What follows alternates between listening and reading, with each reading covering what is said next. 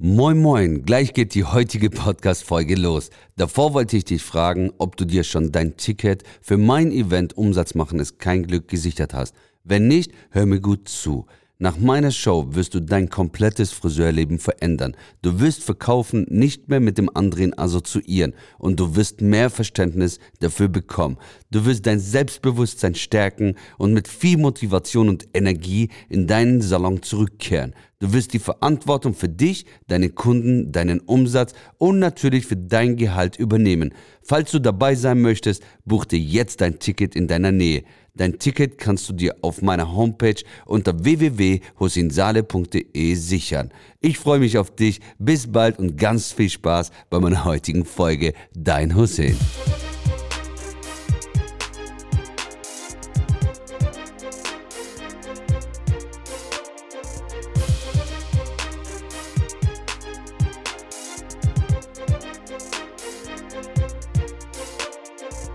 Und damit sagen wir Hallo und herzlich willkommen zu einer neuen Folge unseres Experten-Podcasts.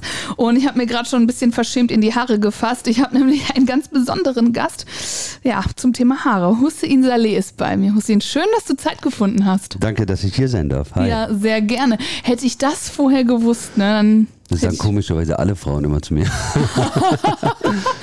Dein Thema sind Haare. Richtig, ich bin Friseurunternehmer und habe über zehn Jahre einen Friseursalon aufgebaut und habe nach über zehn Jahren rausgefunden, dass ich es liebe, andere Menschen von diesem Beruf zu begeistern. Da der Beruf aber in der Öffentlichkeit oder in der Gesellschaft leider nicht ganz so gut dargestellt ist, würde ich sagen. Jeder braucht ihn, aber keiner will ihn machen. So alleine Eltern sagen schon zu ihren Kindern, wird ja kein Friseur, da verdienst du kein Geld. Und ja, das stimmt. Und da habe ich gesagt, Widerspruch. Ich habe viele Millionen gemacht mit meinem Friseursalon. Und dann habe ich meinen Salon aufgegeben und heute stehe ich auf Bühnen, um anderen Menschen zu erzählen, wie toll dieser Beruf ist, damit wir Nachwuchs bekommen, aber auch meine Friseurkollegen davon zu inspirieren und viele Ideen zu geben, wie sie in ihrem Friseursalon selbst mutiger werden, weil der Friseur kann eine Sache nicht, verkaufen. Er kann, wenn er von etwas begeistert ist, bis morgen darüber reden, aber er kann leider nicht verkaufen, weil verkaufen wird assoziiert in der Friseurwelt mit andrehen. Ja. Und ich sage immer, wir sind aber Ärzte für die Haare. Jetzt stell dir mal vor, denn du gehst zum Arzt und du hast irgendwie Wehchen. Und dann der Arzt gibt dir nicht das, was du wirklich brauchst. Das wäre mutwilliges Handeln. Und ich sage immer zu jedem Friseur, bitte nimm die Verantwortung in die Hand. Sei der Arzt für die Haare. Weil wenn ich dich jetzt frage im Beispiel, bist du der Meinung, dass du mehr wie nur einen Spitzenhaarschnitt brauchst, damit du noch hübscher bist? Ja, natürlich. Und deswegen sage ich, und die meisten Friseure fragen schon oder fangen mit der Frage bei der Beratung an, was machen wir heute? Klassiker. Dann Klassiker. sage ich Brötchen backen und Würstchen braten. nee, falsche Frage. Guck in deinem Kalender, was sie gebucht hat. Ein, ein Schnittenbeispiel. Dann fange ich schon an, wie darf ich dir heute deine Haare noch schöner schneiden? Ja, wie, wie verschönere ich dich? Wie, wie mache ich dich ja, noch attraktiver? Was für einen tollen Haarschnitt machen wir? Anderer Einstieg. Jetzt erklärt mir die Kundin, was sie gerne möchte.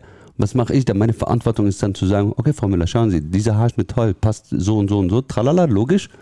Was halten Sie davon, wenn wir die Längen und Spitzen ein bisschen mehr Glanz geben? Ich kenne keine Frau, die sagt, ich will keine glänzende Haare. Und dann äh, sage ich, alles klar. Und was halten Sie davon, wenn diese Farbe länger im Haar drin bleibt? Boah, das wäre super. Alles klar, dafür habe ich Ihnen dieses tolle Produkt für zu Hause. Super easy, geht schnell, weil jede Frau will schnell. Ja. Und das sind die Dinge, die Einwände von den Kunden sind eigentlich Geschenke. Und die meisten verstehen das leider nicht. Sondern die sehen die Einwände als Angriffe oder Krieg mhm. und haben dann Angst und ziehen sich zurück. Und es tut mir in der Seele weh, wie man als Künstler, Psychologe und vieles andere, weil ein Friseur ist viel mehr wie nur ein Friseur. Absolut, ja. Dass er nicht diese, dass er mutwillig gegenüber seinem Umsatz handelt, sage ich immer. Und ähm, mein Auftrag ist es tatsächlich, Frauen noch hübscher und glücklicher zu machen. Und das, da gehört mehr wie nur ein Haarschnitt dazu. Und ich habe das in ganz jungen Jahren verstanden. Ich hatte die Ehre, bei Udo Walz zu arbeiten in Berlin, bei, in München bei Lippertz Friseure. Also ich dürfte von ganz Großen das Unternehmer-Mindset auch mitlernen. Der ist nämlich nicht nur Friseur. Der, der hat sich richtig was aufgebaut. Absolut. Das ist ein Imperium. Absolut. Frieden sollen die ruhen beide. Ne? Das waren echt tolle Mentoren für mich.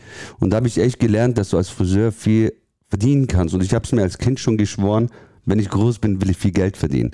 Alleine für meine tolle zwei Kinder und meine wunderbare Frau heute ist es die größte Challenge jeden Morgen für mich zu sagen, mit diesem Talent, das mir der liebe Gott geschenkt hat, mit dieser Fähigkeit, Menschen glücklicher und hübscher zu machen, möchte ich auch ein geiles Geld verdienen. Und das habe ich mir, wie es verdienen kommt, ich habe es mir verdient. Und da gibt es nicht, Weißt du, ich rede einmal für die Außenwelt, dass die Endkunden auch verstehen, dass der Friseur nicht nur ein Friseur ist, aber auch für meine Kollegen, die zu motivieren, zu sagen, ich traue mich mehr zu tun, weil ich bin gut genug, ich bin das wert. Warum ist das so? Warum glauben denn die Friseure, dass es, ja, dass man da einfach nur hingeht? Weil wenn ich jetzt überlege, ich gehe zum Friseur, ich lasse da nicht wenig Geld und ich bin jedes Mal glücklich, wenn ich da rausgehe, Schön. weil das einfach ein toller Friseur ist, meiner Meinung nach. Ne? Für mich, Ja, super. ich Du bin glücklich und zufrieden. Ach, vielen Dank Ja, für wirklich. mir, ich- Compliments hier. Glaub mir, ich äh, sag nur die Wahrheit. Wenn es nicht so wäre, würde ich mein Maulwerk halten. Ähm, nein, aber äh, warum sind die Friseure selber so kritisch mit sich selbst? Weil warum? die Gesellschaft das denen so beigebracht hat. Und zwar, guck mal, das Klischee nochmals, wie ich es ja am Anfang gesagt habe, ist schon geprägt, ist gebrandet, würde ich sagen. Friseur wirst du ja nur damals, wenn du nichts hattest.